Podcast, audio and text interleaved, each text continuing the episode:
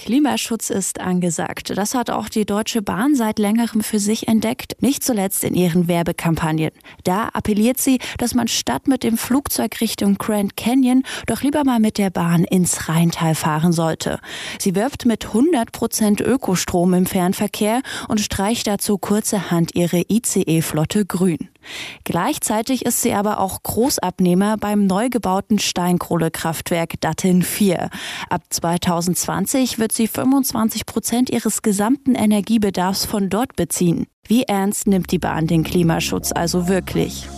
Mission Energiewende, der Detektor FM Podcast zum Klimawandel und neuen Energielösungen in Deutschland. Eine Kooperation mit dem Ökostromanbieter Lichtblick und dem WWF.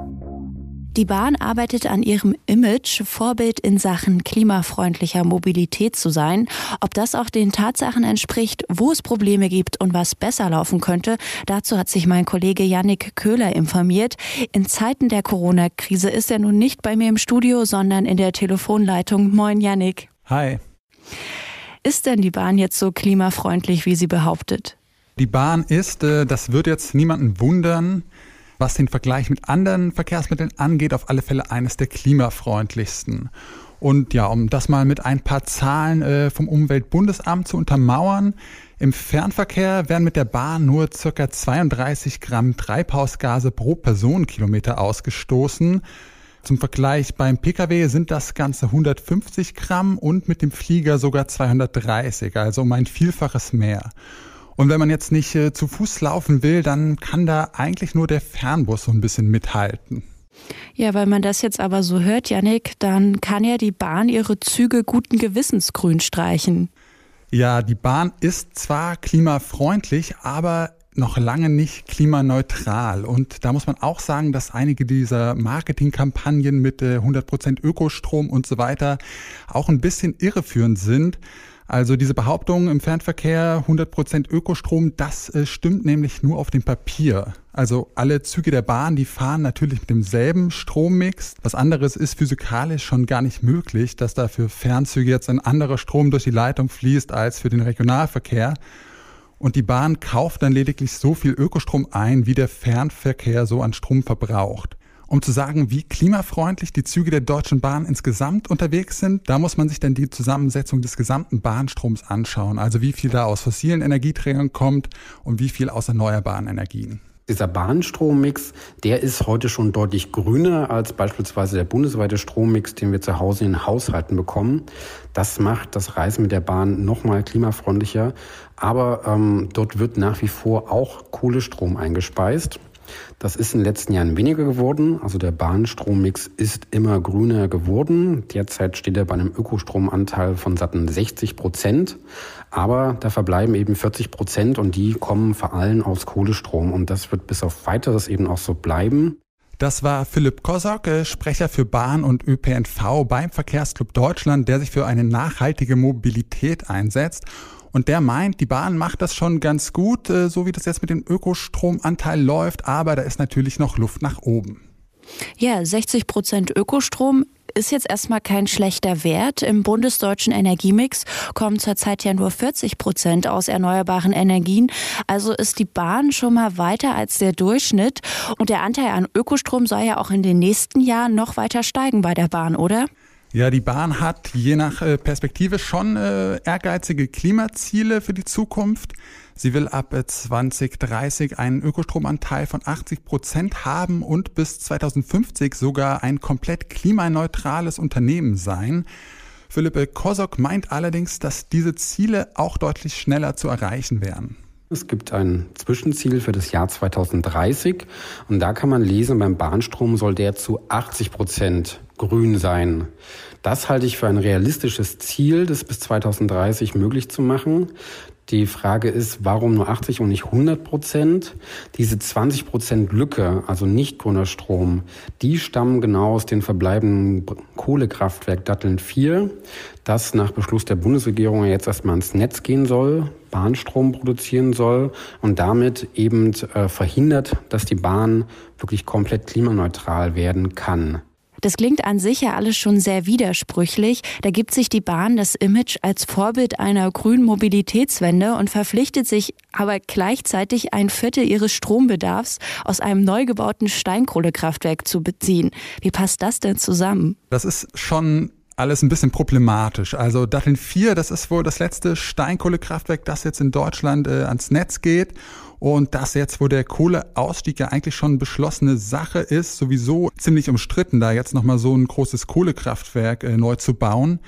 Und Datteln 4 wird eines der größten und leistungsstärksten Kohlekraftwerke in Europa sein. Und äh, das wurde auch nur deshalb überhaupt so groß gebaut, weil die Bahn sich da schon früh als Großabnehmer verpflichtet hat.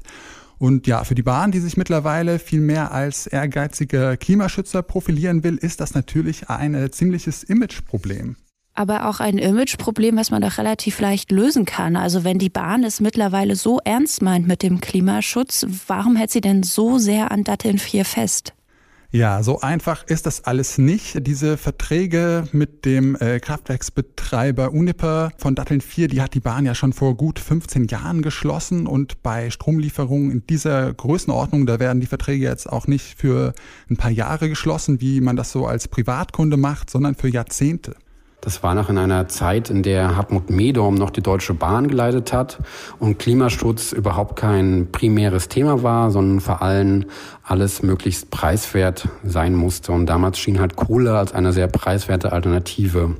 Aus dieser Zeit stammt also noch der Vertrag, aus dem die Deutsche Bahn jetzt nicht mehr so einfach rauskommt. Baustart für das Kraftwerk war ja 2007 und äh, 2011 hätte das eigentlich schon ans Netz gehen sollen. Da gab es dann aber Baupannen und auch eine ganze Menge äh, politische Proteste und diverse Klagen gegen das Kraftwerk und das hat den Bau dann so lange verzögert, so dass Datteln 4 wohl erst äh, diesen Sommer ans Netz gehen wird.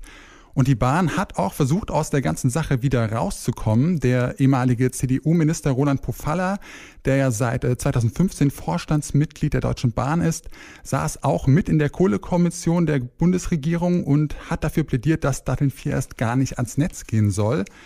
Der Regierung war es dann am Ende aber zu teuer, den äh, Eigner des Kraftwerks zu entschädigen und jetzt steckt die Bahn da für die nächsten 10 bis 20 Jahre in diesen Verträgen fest.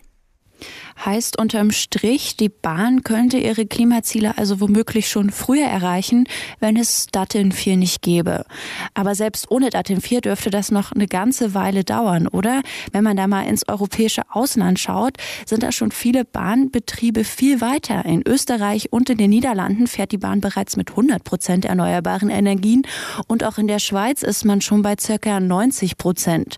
Warum also hinkt jetzt die Deutsche Bahn so hinterher? Da gibt's äh, verschiedene Gründe. Das liegt zum einen natürlich auch an den geografischen Gegebenheiten.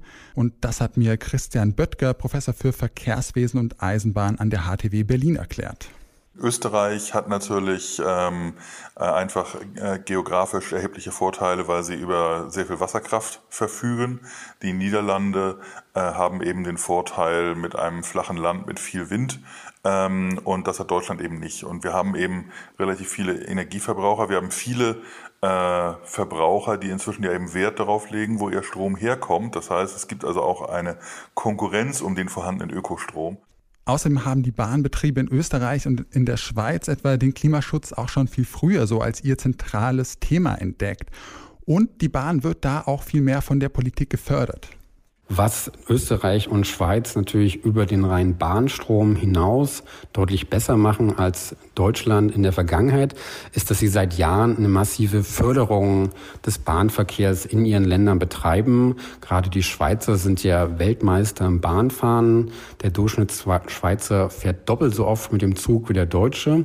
Und das liegt einfach daran, dass vor allem das Angebot dort sehr gut ist, der das Netz sehr stark ausgebaut wurde. Und das ist ja für den Klimaschutz ein ganz wichtiger Aspekt, denn äh, der Bahnstrom kann ja noch so grün sein. Wenn nicht genug Menschen vom Auto auf die Bahn umsteigen, dann hilft das dem Klima ja auch nicht so wirklich weiter. Hm. Die Deutsche Bahn hat sich ja neben den Ökostromzielen auch zum Ziel gesetzt, ihre Fahrgastzahlen bis 2030 zu verdoppeln. Aber das hat es wiederum ein anderes Problem, dass viele Menschen finden, dass die Bahn zu teuer ist oder auch zu unzuverlässig, sprich nicht immer pünktlich. Wie geht denn die Bahn mit diesen Problemen um? Also was den Preis angeht, da hat die Bahn das, was ihr mit dem Klimapaket äh, jetzt an Steuern erlassen äh, wird, zumindest schon teilweise an die Verbraucher weitergegeben. Äh, wir erinnern uns, da wurde letztes Jahr beschlossen, dass die Mehrwertsteuer auf Bahnfahrten von 19 Prozent auf 7 Prozent gesenkt wird. Und im Fernverkehr sind die Preise bei der Bahn da dieses Jahr tatsächlich schon so um rund 10 Prozent gesunken. Und auf die Bahnkarte, die ist günstiger geworden. Im Nahverkehr, da sind die Preise aber eher noch gestiegen. Und ja, auch diese 10 Prozent beim Fernverkehr, das wird jetzt nicht so die große Mobilitätswende bringen. Laut äh, Christian Böttger liegt das aber auch daran, dass die Bahn von der Politik benachteiligt wird, was jetzt den Wettbewerb mit anderen Verkehrsträgern angeht. Und wenn man also sagt, dann soll doch die Bahn bitte nur noch 100 Prozent mit, ähm, mit grünem Strom fahren, wissen Sie, so, solange wie also der Flugverkehr keinerlei Steuern zahlt, keine EEG-Umlage zahlt ähm, und keine Mineralölabgaben zahlt, ähm, steht natürlich die Bahn auch damit im Wettbewerb. Und ähm, also ich finde es an der Stelle also auch sehr ungerecht, dann auf die Bahn einzudreschen, ähm, solange man im Prinzip eben sagt, alle anderen Verkehrsträger werden von sämtlichen Umweltauflagen bis heute eigentlich ja komplett befreit. Tatsächlich ist es so, dass äh, bei internationalen Flugreisen keine Mehrwertsteuer erhoben wird und auch das Kerosin äh, europaweit von der Energiesteuer befreit ist. Und auch Fernbusse haben jetzt im Vergleich zur Bahn zum Beispiel äh, den Vorteil, dass sie keine Abgaben für die Instandsetzung des Straßennetzes und so weiter zahlen müssen, wobei die Bahn natürlich ja extrem in ihr Schienennetz äh, investieren muss. Hm. Auf der einen Seite haben wir halt die günstigeren Preise, auf der anderen Seite ist aber das Problem, dass Züge ständig zu spät kommen oder überfüllt sind und dann viele Menschen weiterhin doch lieber das Auto nutzen, anstatt die Bahn um bis 2030 äh, doppelt so viele Fahrgäste bedienen zu können, da muss schon noch ein bisschen was passieren an der Infrastruktur. Die müsste erheblich ausgebaut werden. Aber auch das kann nicht nur Aufgabe der Bahn sein, sondern das muss durch die Politik gefördert werden, wenn man wirklich mehr Menschen jetzt vom Pkw auf die Schiene holen will. Und da jetzt nochmal den Vergleich zur Schweiz und zu Österreich.